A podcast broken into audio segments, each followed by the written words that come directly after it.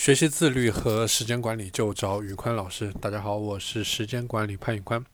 很多时候我们在做自律的过程当中，也是我们在和自己相处的过程。所以说，怎么样去学会独处，怎么样能够去享受这种孤独，这个也是我们所要学习的一个内容。这里我来跟大家分享几个小技巧。首先要独处，你要学会去照顾自己。第二，做一件只有自己知道的事情。第三，独处的时候，你可以去整理一下你的电脑里的文件，特别是你工作的一些资料，定期的进行一个整理。第四，尝试去记录每一个让你感动的瞬间。第五，记录让你觉得快乐的一些事情。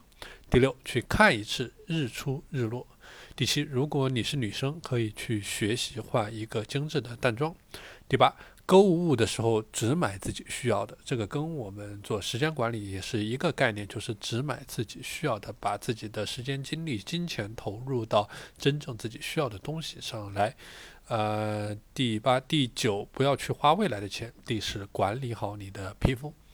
好了，今天的内容就和大家分享到这里。大家如果想学习自律和时间管理方面的知识，欢迎添加我的微信 p a n l e o n 一九八八 p a n l e o n 一九八八，我是时间管理潘宇宽，我们下期节目再见。